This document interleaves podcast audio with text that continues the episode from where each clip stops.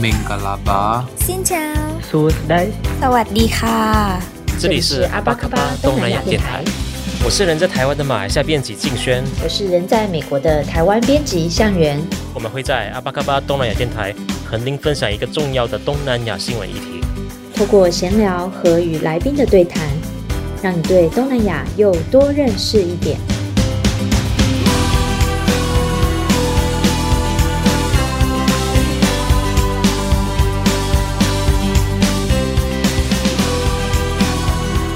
阿巴嘎巴，各位观众好，我是主持人静轩。今天我们的节目呢，很荣幸邀请到另外一个节目叫《眼前眼开》的主持人 Agnes 上来访问。眼前眼开的“眼”呢，就是柬埔寨的“柬”。那这个节目呢，是在柬埔寨发展的年轻人 Agnes 跟若哲所主持的。那这个节目呢，也差不多成立两年了。那他们主要分享在柬埔寨打拼的生活点滴，也分享他们对这个国家的经济发展的见闻。那毕竟柬埔寨是近年来备受看好的一个发展中国家。那尽管柬埔寨呃，他们人口大概只有一千七百万，但人口也相对年轻。那国民的平均年龄呢，大概也只有二十六岁。那因此近年来呢，外资也相当看好这个国家的发展。那包括也有许多台商在当地投资。不过相信大家也知道，这半年来，呃，有关柬埔寨的许多负面新闻，大家都有看到嘛。无论是台湾人还是马来西亚人，在当地都有被发生被绑架、被强迫进行诈骗工作的一些新闻都层出不穷。那也让许多人开始对这个以往是。充满光光美好的形象的国家有所改观。那为了让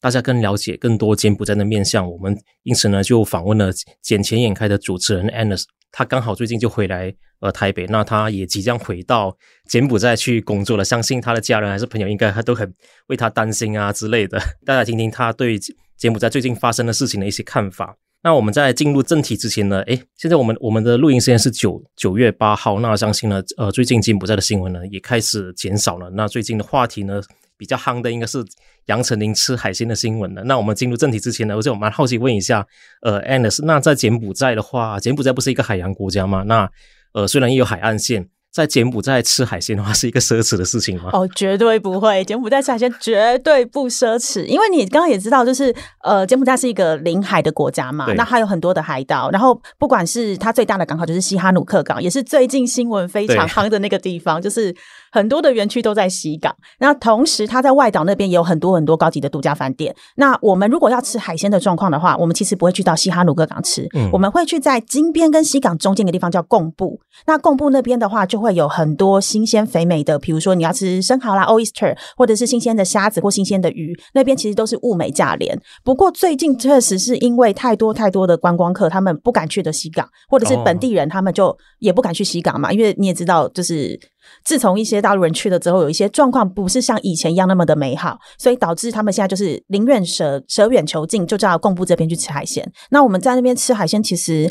也不贵，像我们上次去吃，不管虾子，不管生蚝，然后还有吃到新鲜的鱼，我们这样四个人吃起来也都不到五十块美金，就不到一千五百块台币。哦，对啊，其实我觉得相较于台湾来讲，其实这算是我不能说是个奢侈的行为，但是算是一个合理的价格。嗯，对，因为你也知道柬埔寨就是是两种币别同时并存嘛，美金跟柬币。那我们在那边的话，其实都是用美金在计价居多。那柬币的话，通常是以换汇的方式或是找零的方式在处理。那所以我觉得一千五对于不管是台湾人，不管是当地人而言，我觉得其实是都是合理的价格。就是当地一些上班族、受薪阶层的还，对，都可以。而且甚至于在金边，你还吃得到是从贡布直送过来。呃，金边非常新鲜的海鲜，而且价格也不贵。像你吃一条完整的烤鱼，也才差不多六块美金吧，六块也才不到两百块台币，嗯，我觉得是很便宜的。因为台北根本吃不到这个价格。对，我十年前有去过柬埔寨旅行了，那对当地当地也是觉得说，哎，其实物价水平是蛮合理的。嗯，有没有现在可能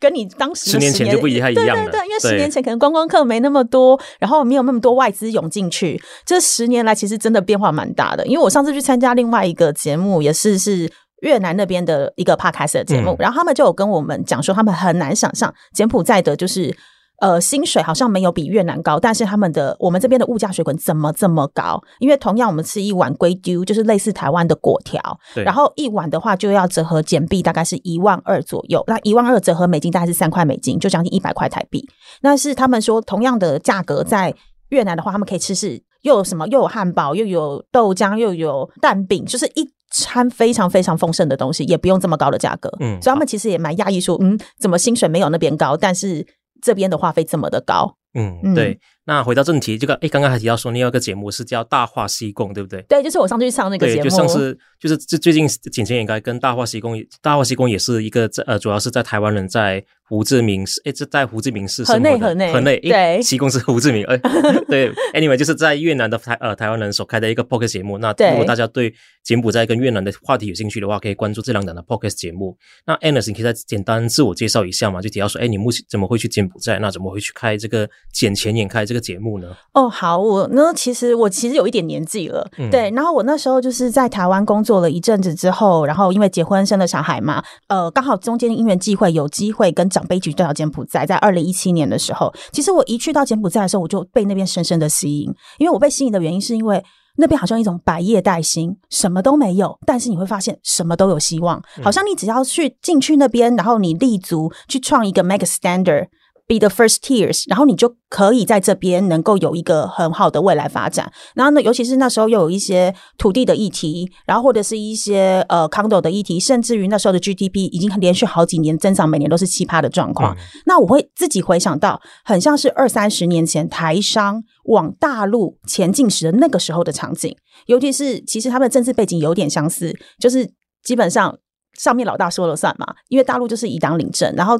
其实柬埔寨虽然是实行民主的君主制度，不过也都是洪森总理说了算居多，因为还是要以整个来管理会比较适切的嘛。嗯、所以我那时候去的时候，我就觉得这边是一个很好的发展机会，尤其是大家都把下一个金砖四国、金砖十一国之后，下一个大家放的其实都是东盟。那东南亚一直以来就是除了您刚刚一开始提到的有人口红利之外，同时它的。呃，薪资水平也相对比较低廉。那大陆早期就是有这些优势，它才能发展成像现在一样这么厉害的一个国家。我就想说，诶，那如果这样子的话，我现在有个机会，我是不是可以在柬埔寨这边生根发展？所以我二零一七年要去的时候，其实家人是反对的，因为第一那时候我的小孩子年纪还小，然后第二是他们觉得那时候的柬埔寨，他们还是觉得相对危险性，因为不夸张，二零一七年去的时候，整个柬埔寨只有机场有星巴克，剩下没有一家有星巴克。对，那可是问题是，他们有自己当地的 local 品牌，叫 Brown Cafe，是由柬埔寨人自己所创立的。我也觉得那边很棒，只是。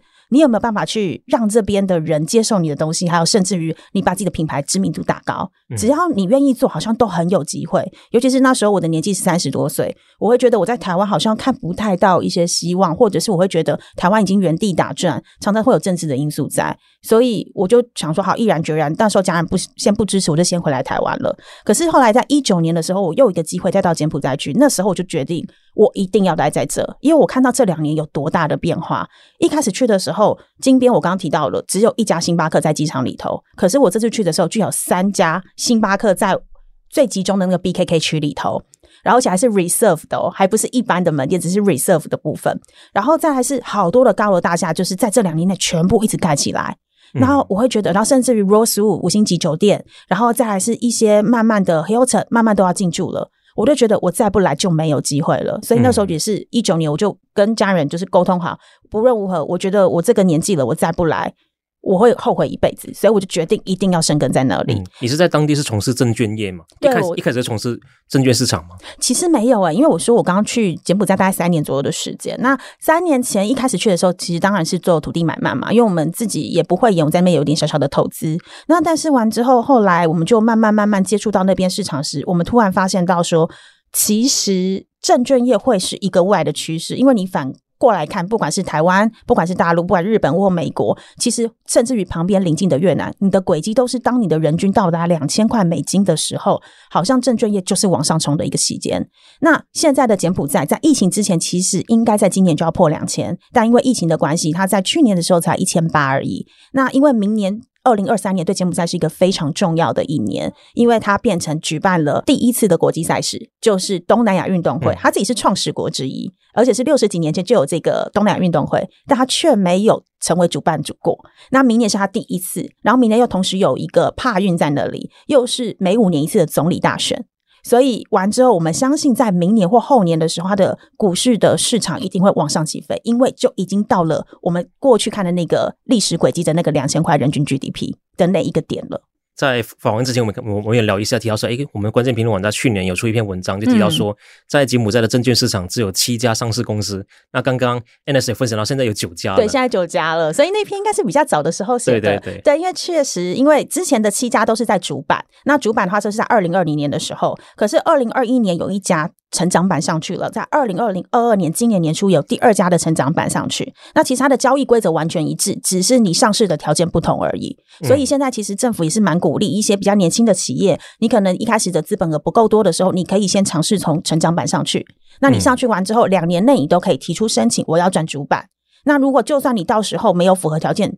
转成主板的话，也没有任何的法则。嗯，对，因为他们现在其实开始在鼓励柬埔寨的证券市场，因为毕竟证交所成立十年了，你知道十年只有才九家，九家其实真的还蛮难看的。对对对，好，啊、那以后有机会再跟要邀你请你分享谈这个谈这一块的事情。好啊，好啊。哎，那你为什么会想要成立这个“捡钱眼开”这个节目呢？好，因为其实在我去柬埔寨之前，大家都听过柬埔寨。我我应该想说，我身边的很多长辈都听过柬埔寨，可是都是听到是土地有很大的增值空间，嗯、那边的未来的发展性。可是他们好像没有真正了解跟真正的知道到底柬埔寨到底是个什么样的国家，甚至于连我去那边工作之后，还有很多人把。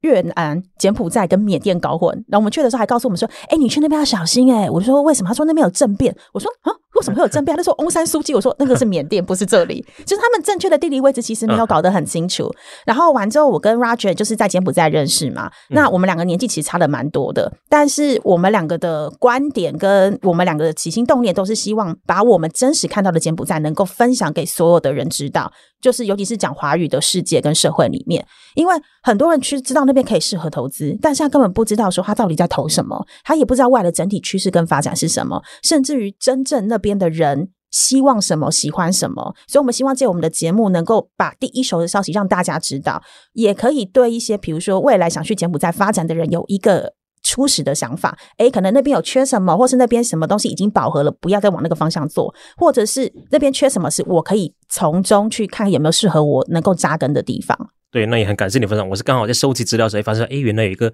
蛮特别，因为很少人在柬埔寨嘛，然后也很少人在开当有关当地的一个 podcast 节目。我们算是应该是唯一一档，应该是对唯一一档，而且我自己没搞错的话，而且是做最久的。对对对，是从二零二是从二零二零开始的。对，二零二零年的一月份，因为其实那时候也是疫情期间，嗯、然后。呃，二零一九年开始有疫情嘛，然后我们那时候就刚好听到了台湾那时候二零二零年就是 Podcast 元年，所以就慢慢知道 Podcast 这个东西。那我们刚好也是有这个机会，因为呃，Roger 本来他。大学的时候就念的是那种广电科系的，所以他的声音音质其实我自己觉得是舒服跟好听的。嗯、然后我自己的话，从小也是很爱讲话，然后也会常常被推去参加一些什么演讲比赛。那所以我们就自己觉得，哎，我们我在台湾曾经有主持过广播节目的经验在，所以我们就觉得，哎，其实录 Podcast 对我们俩并不陌生，也不并不困难。只是唯独是要怎么开始，还有我们要怎么做这档节目，来让大家听众会愿意喜欢听。所以我们觉得，哎、嗯，既然大家都有一些基础在的时候，我们就毅然决然就直接做下去了。嗯，好。哎，那你刚刚提到是说，很多人对于柬埔寨的发展印象是做房有房土地有增值空间，然后也不懂得投什么嘛？嗯、那你自己观察，就以疫情之前来说，到柬埔寨发展的台湾人主要是做哪一方面的工作呢？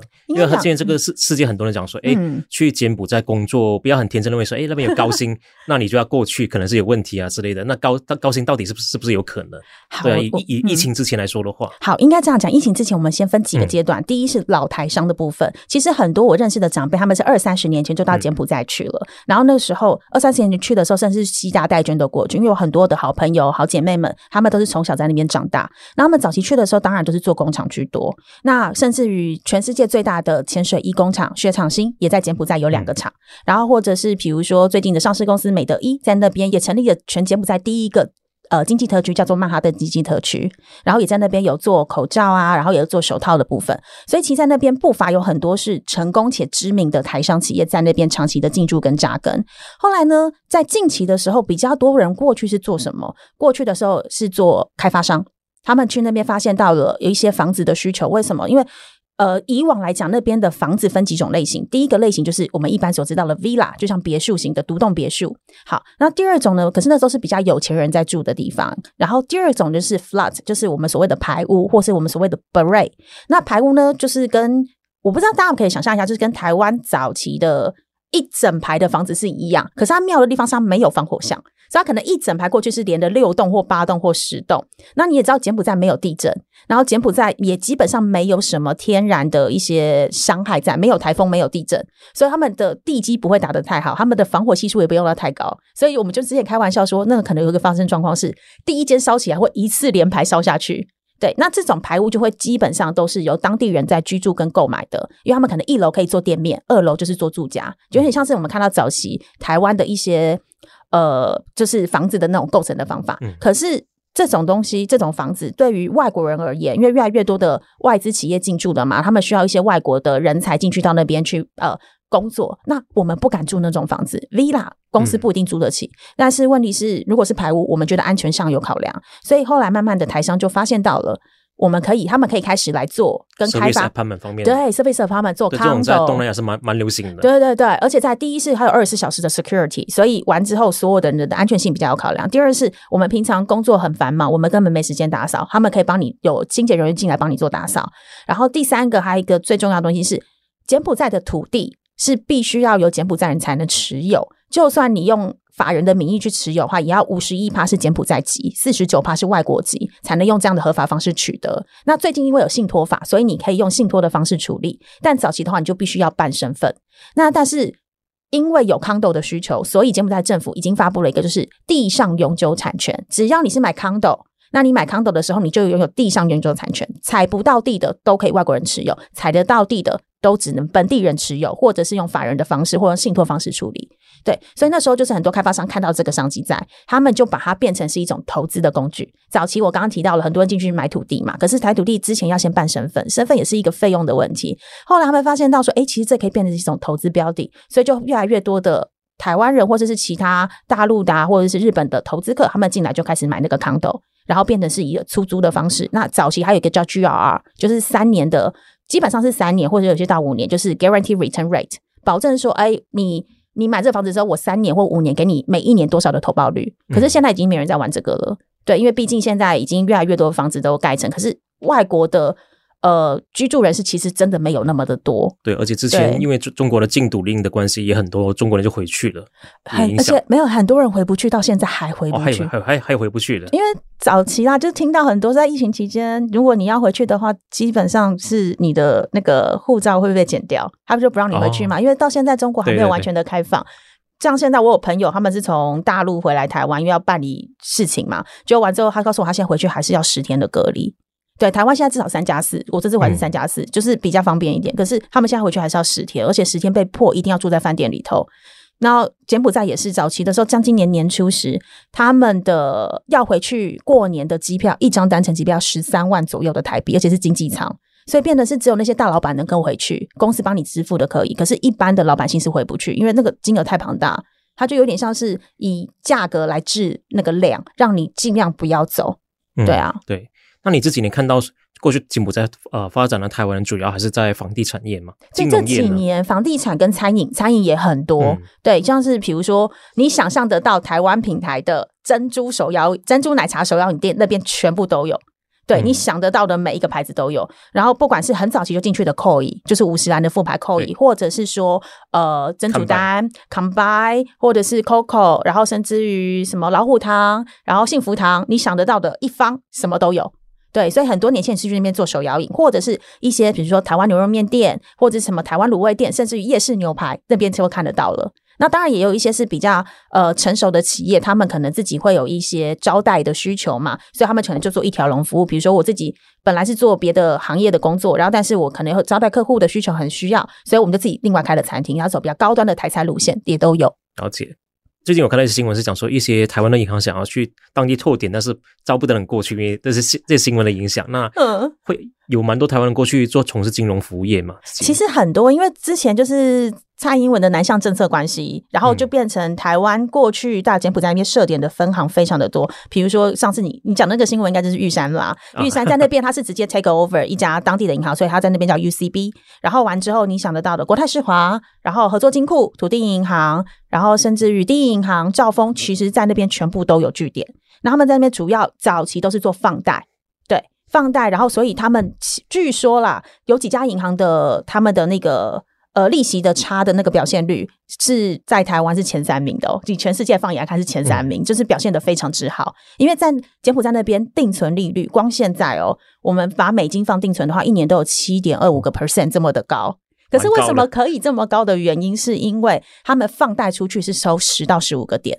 对，所以它中间就会有一个利息的差。对，所以他也不怕。然后为什么他们愿意支付起来这么高的利息？是因为总体经济更好，所以他们知道他们从市场上可以赚到更多的钱来支付这笔利息。所以对我也是一个正向的循环。可是就算那些的企业他们没办法来支付这笔利息的时候，其实这些台商企台商的银行或是其他的银行也都不害怕。为什么？是因为通常他们做一件事情就是拿土地来抵押。那土地你也知道，只会涨不会跌，尤其是在现在这个东南亚的趋势上去的话，只涨不跌的状况之下，其实对你付不出来，他们反而可能更开心。对啊，了解了解。那讲回到说，最近有关柬埔寨打工陷阱的事情，嗯，那你是多久以前观察到有这些事情发生呢？我自己对台湾跟马来西亚观察，我是因为刚好今年我回去马来西亚一趟，今年初、嗯、我就发现说，哎，年初的时候马来西亚开始有有蛮多新闻讨论这些变成卖猪仔的事情，那台湾大概也是。最近的三四个月才开始炒起来的，嗯、那你直接在当地你是怎么看这些事情，逐渐变成一个国际焦点？应该是说，其实这件事情，嗯。早期不是发生在柬埔寨，或者是柬埔寨不是那么瞩目的焦点，又或者是说没有那么多台湾人，应该是想换过来，没有那么多台湾人。嗯，但为什么变成现在一直往台湾？这几个月一直往台湾找人？第一是适逢暑假，第二个最关键因素就是因为大陆人出不来，他们也回不去。那他们回大部分人出不来之上，可是他们很多从事这些什么猪仔啊，或者是诈骗的行为，其实都是讲中文的。对，像去年我记得有个新闻是中国的那个血奴案嘛，对，在当地也是，所以说这个事情在当地也是吵得蛮凶嘛。我只能说，在大陆人的圈子吵得很凶，可是，在台湾人圈子还好。嗯、对，因为那个血奴案其实是有一点点争议的状况，所以在台湾这边反而没有这么关注这则新闻。可是大陆的圈子的朋友圈子里面，其实这则新闻非常的发烧。我刚提到了，就是因为大陆他们没办法人出来嘛，所以他们需要员工，他们需要这些呃会讲华语的对会讲华语的人。然后，而且你也所以他们就开始往台湾找。那台湾现在过去柬埔寨是完完全全不需要隔离的。对，就算你没有打疫苗都不需要隔离，所以我就只要买个机票，然后过去也不会贵，然后再加上是飞机过去只要三个多小时就到，然后我只要一个落地签，然后甚至于他们会帮你把所有东西都办好，所以你就去那边去。可是很多人去之前真的不知道自己要干嘛吗？这个我是真的从以前到现在我都觉得有一点点问号啦，因为我们其实，在机场有看到那些人看起来就不是那么的好亲近，然后身体都会有一些特征。对，所以你看了之后，就是觉得，嗯，这些人好年轻，然后就这样子的穿着打扮，你会知道说他们应该不是从事一些太太一般的工作。对，那会给到这么高的高薪，其实他们去，我觉得很多人是为了冒一个险，或者是可能自己在台湾真的有经济压力，或甚至于他们会觉得啊，反正不会那么衰。可是到那边去的时候，他们可能也不一定想象得到，或哇会被要求这么高的 performance 跟 KPI，然后如果做不到的时候，他们会被这样子的对待，因为其实。我们都会知道说，为什么大家都说赎金至少要两万块啊，或是多少美金以上？这是因为他们把你找过去之前，他们都要付给中介一笔费用，那中介费用大概就是那个价格了。所以，如果当你达不到他们的标准的时候，他们只能做一件事：第一，把你转卖。第二部分就是从你身上拿回他们所花费的成本，那那个成本就是从你家人这边拿嘛。可是家人如果不愿意付或是付不出来的时候，他们就只能把你再去做别的利用。可能女生就是让你去做一些不好的事情，然后男生可能没办法的时候，就从你身上拿一些器官来变卖，然后甚至于就是做一些毒打，或者是要你抓交替骗下一个人过来。那只是因为最近台湾的。刚好适逢暑假，然后很多大学生就想说，反正我就去两个月赌一把试试看，然后或者是很多是被真的被骗去的啦。可是在我两三年前在开始在那边我还没有工作时，我想找工作，在一零四啊，在一些一一求职网站上看的时候，其实你就看得出来那些工作都怪怪的，因为他们都不要求你的英文标准，他们只告诉你会讲中文，然后会打字。然后你的，或者找一些什么老板的秘书要年轻漂亮。我想说，老板秘书不是能力最强吗？不是一定要会讲英文吗？为什么一定要年轻漂亮？所以你就知道他们找的就不是一个太正常的工作。那有一些他们甚至会告诉你说，反正我们全包，一天包到三餐或四餐，然后给你很高的福利，甚至什么一年包了三次四次的机票回来。可是很多真的都是看得到吃不到，因为你去那边才发现根本不是那么一回事。甚至于什么游戏开发商，嗯，然后什么直播主。那些东西你就知道啊，反正就不会太长，不太可能会是在柬埔寨发生的事情啦。解对啊，那这些这些事情发生之后，你有被找上说，哎，找来求救之类的吗？有人找你求救吗？呃，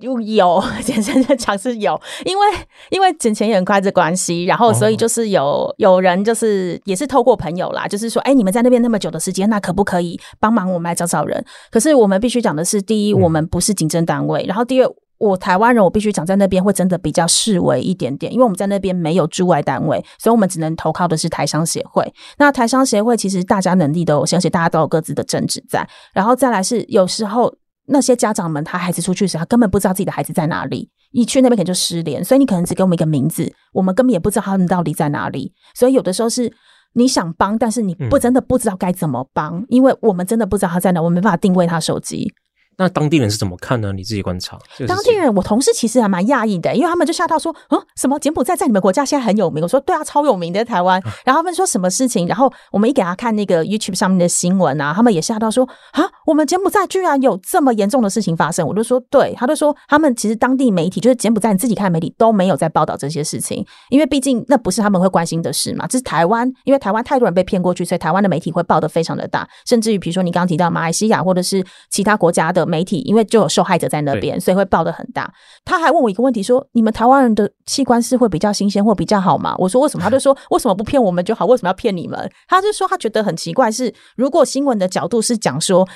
把你从台湾特别骗过去是为了拿取你的器官，他说他觉得我的同事告诉我，他觉得这个东西不合理。对，因为他就觉得。那为什么他不从台当地骗就好？他就说应该脉络不是这样。他说应该还有其他的事实没有被揭露出来，或是有一些真相是在后头的。对啊，那只是他们会觉得我自己认识的柬埔寨人啦，其实都很淳朴，嗯、而且真的都还蛮信奉他们自己的小乘佛教，所以他们其实都是虔诚向善的，很少很少有坏心。至少我目前遇过的朋友跟同事都没有人有坏心。我只是自己以我个人的角度来讲，我觉得是这些事情。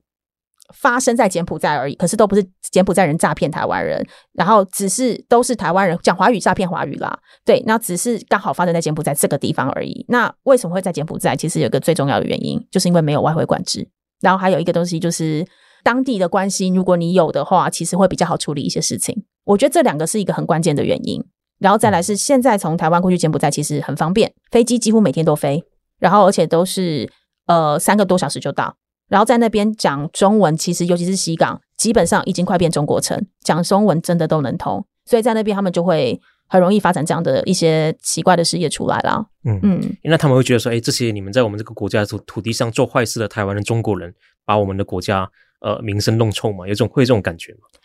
嗯，他们会觉得很无奈，可是也没有跟我们直接表达说，就是哦，你们怎么可以这样，怎么可以污蔑我们这个国家？没有，他们觉得无奈，他会想说，可是我们就不是这样的人，我们柬埔寨真的很淳朴，我们人口又没有那么多，可是为什么会有这样子的新闻出来？他们就说，那你们有什么方法可以来帮帮我们，可以帮我们平反？我就说，那我能做的就只能在我的节目里面跟大家讲讲真实我看到的柬埔寨状况。那但是。要看我的听众们，或者是有听到节目人买不买单。我讲真，可是我们不会骗人，因为我们在那边真的还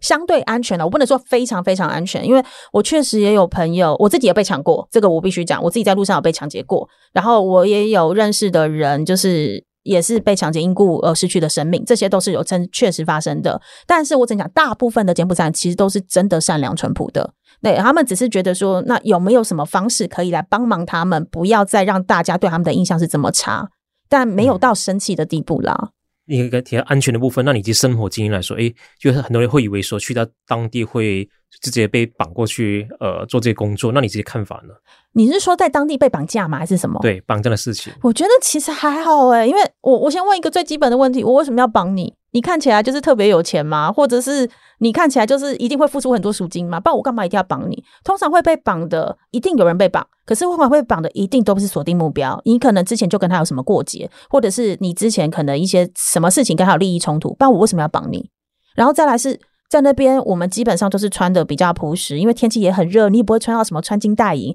穿金戴银就是参加人家什么重要聚会或是人家婚礼的时候。而且再还是柬埔寨有钱人真的比我们有钱，那为什么他不去绑那些柬埔寨有钱人？干嘛来绑我们？我们就是做好自己，然后过正常的生活就好啦。所以你说随机掳人事件真的没那么多，可是有没有有被掳人？但通常都是被锁定目标的，对啊，而且他们的速度超快的哦，可能知道你住哪里，然后就直接一台车厢型车等在附近，然后你一出来就直接厢型车开过去，直接拉上去，直接走人。可能之前听过朋友讲，速度不到十秒钟。所以我觉得大家其实不用那么的担心，就是说好像你在路上走一走就会被绑走。可是前提是你自己要先保护好自己，然后再来是你不要钱财露白，然后还有一个东西手机啦，手机是比较容易被抢的啦。对啊，所以就是手机要收好，这个比较重要。你即将也要回去柬埔寨了嘛？嗯、那你的家人怎么看？说，哎，你要回回去了？其实我这样还蛮放心的，老实讲，哦、因为第一是，你知道，连我去机场的时候，连那个海就是警察或者是那个航空公司人员都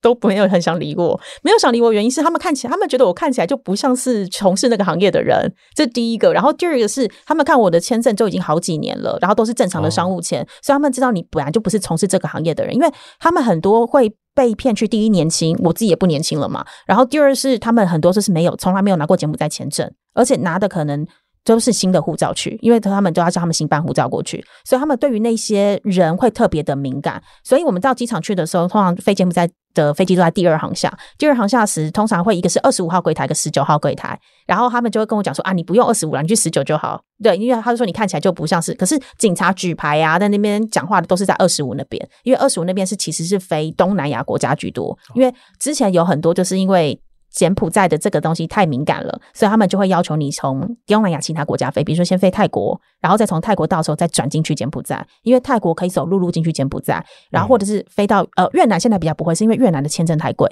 对，可是去泰国现在很方便，所以他们叫你先飞泰国，然后走陆路进去，或是从泰国再从曼谷转机进去到柬埔寨里头，也不用四十分钟啊，都很方便，然后可是避开人家认为你要去柬埔寨的这个困惑。嗯嗯，诶，那现在是暑假了嘛？那假设真的有人想要去柬埔寨玩旅行的话，那你会建议这个这个时候去吗？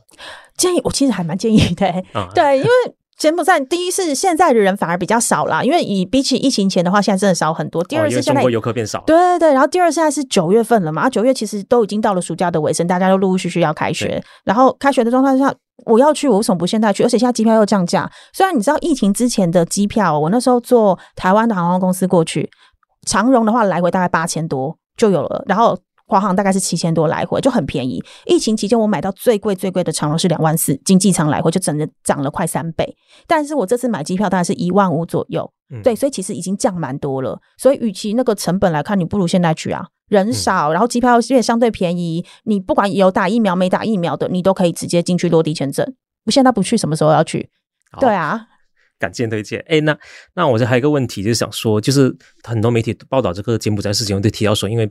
台湾这官方在当地没有代表处，嗯，那很多事情很困难。可是没有提到说，哎，哪一方面是比较具体困难？你可以跟大家分享一下吗？无论是观光上，如果台湾人在柬埔寨观光，还是做生意、工作。没有代表处的情况下，具体上会遇到什么困难？好，我觉得讲一个最大的困难点是，当时疫情期间，很多人他们就不敢要乱动嘛，因为你回台湾要被隔十四天的隔离，然后在那边又要十四天的隔离，好，所以他们就会选择留在当地，然后甚至于你的公司企业根本不希望你飞，因为你一飞的话，第一是耗耗损公司的成本。要花费的时间很久，然后第二个原因是因为很怕你染疫，这样对公司是一个很大的成本伤害，所以他们希望留在那边。可是很多人的护照其实是到期的，那我护照到期我就不能办商务签，那我要怎么办？那那时候如果有代表处的话，他们就可以直接处理。但是因为没有，他们还要想办法，只能走两条路。第一，我要想办法把我的护照弄到越南去，可是到越南去的时候，一个问题点是我人要过去，办我办不了。所以就只能走一些特别的方法处理，或者是你把护照寄回来台湾。其实当时在疫情期间，二零尤其是二零二零年的时候，我身边好多朋友全部就在网络上啊，就在讲这个困扰是：我护照到期了，我该怎么办？然后他们就一直求助五元。这第一个，第二个是当你比如说临时有什么状况要回台湾的时候，就算你可以办到护照出来，可是也不是即时性，那个时间就会耗费非常多。可是虽然这个状况不会只有。柬埔寨啦，也不会只有越南办事处这样，是全世界都是。因为我很多朋友他们从欧洲要回台湾，也都是拿不到签证，更没办法更新他的护照，因为呃上班的人就变少了嘛，很多人都被居家隔离，所以他没办法如期跟按照正常程序把护照拿出来。那第三就是现在的这些最近的新闻，你看前阵子的新闻这么多的时候，其实。大家求助我们，因为在泰国有驻台湾办事处，可是柬埔寨是隶属于驻胡志明办事处所管辖范围。那其实因为一个中国的原则，在那边他们也不好做事，他们就只能仰赖当地的台商协会来处理很多很多的事情。那包括不管你是生老病死，都只能仰赖当地的台商协会。那可是对于呃我们在台湾人那边，我们今天就算要求助时，其实真的是求助无门。然后等到他们要能飞过来。然后来帮你处理的时候，又要一段时间了，所以反而在柬埔寨是台商协会的力量会反而比较大一些些。嗯嗯，假设你们在当地是无论是工作还是观光，护照不见了，就被偷被抢了，嗯、那怎么处理？就只能找寻那个啊越南办事处，就胡志明办事处来处理。可是现在有快一些了啦，但是之前的状况真的要拖非常的久，嗯、所以很多人到最后受不了，是直接把护照，如果是过期了，可是要 renew 的话，就是把原本护照寄回台湾，请台湾这边的家人代办，然后再寄回去柬埔寨。可是如果是你护照遗失的那个，就真的很麻烦。因为你也你没有护照，你去不了越南啊。那我去不了越南，然后我现在要找越南办事处来帮忙办办理的时候，其实现在快很多了。可是那时候疫情前真的很久，所以大家就会有点求助无门，不知道该怎么办的状况。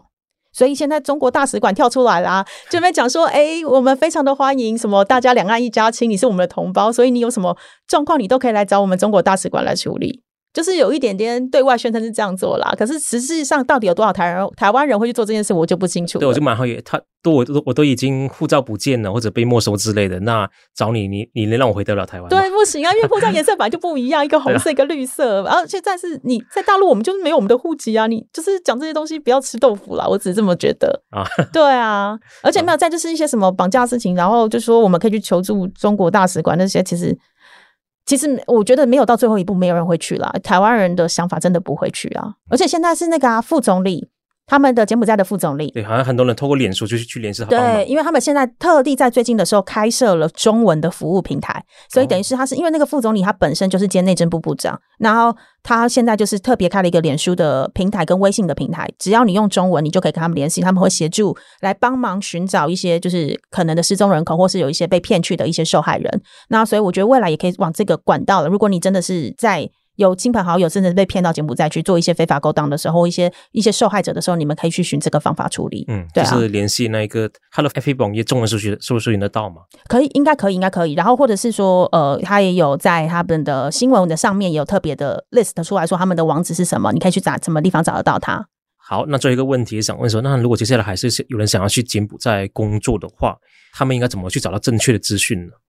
哦，正确资讯其实。我自己觉得，第一，你可以先用观光签进去，真的好好看看你适不适合柬埔寨，还有柬埔寨是不是跟你想象的一致。我觉得现在观光很方便，回来台湾也只有三加四而已。现在机票又降价了，如果你真的对柬埔寨很有想法，请你现在用观光的方式先进去，就如同我先去做一个采线考察一样，去了解那边到底适不适合你，还有什么工作真的有被需求。第二，现代化因为。诈骗集团的问题嘛，所以一一一跟一零四已经不能有任何柬埔寨的招商网的新闻。那包含我们自己要招到优秀员工，其实都很难。我开太高，人家觉得我是诈骗集团；我开太低，没有人愿意过去。你知道，就是会变成我们也很难找人。所以第二个方法是你也可以多多的多方打听，比如说去找一些呃在 FB 上面或 IG 上面的一些柬埔寨人在那边工作的论坛，或甚至于一些小小的一些什么协会的，或甚至于你可以来问我们说，哎，如果这间公司怎么样啊？有没有听过？我们可以，我们如果知道，我们就会回答。打你对，然后第三，Google 很重要，这个我真的讲，就是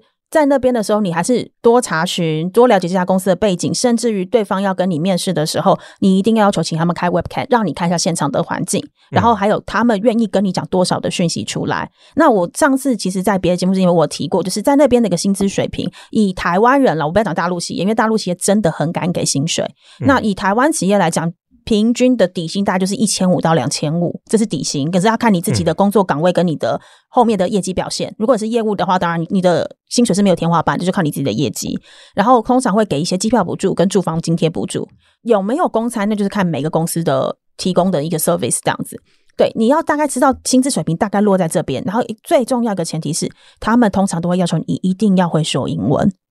因为你不会说英文，你怎么有办法在柬埔寨那边跟人家沟通？你怎么办法帮这个企业去跟其他国家，或甚至于柬埔寨的政府来做沟通？对，所以英文是很重要的一个最基本的一个门槛。所以，如果呃还是有一些台湾人，你们对于未来的柬埔寨市场，或甚至于对于东协未来的发展是很有兴趣跟想法的，我会建议你从这几个角度来看，然后还有一些最基本的一些知识跟背景，跟你的配备是一定要有的。英文能力就是一个最基本的一个需求了。不要再相信说，我只要会打字，一个月月入十万。如果那么好赚，我也去赚了，好吗？感谢 Annis 的分享，那也感谢大家收听。那在未来有想有想要关注更多柬埔寨的事情的话，可以关注见钱眼开，还关注我们的节目。嗯，好谢谢大家，谢谢大家，拜拜。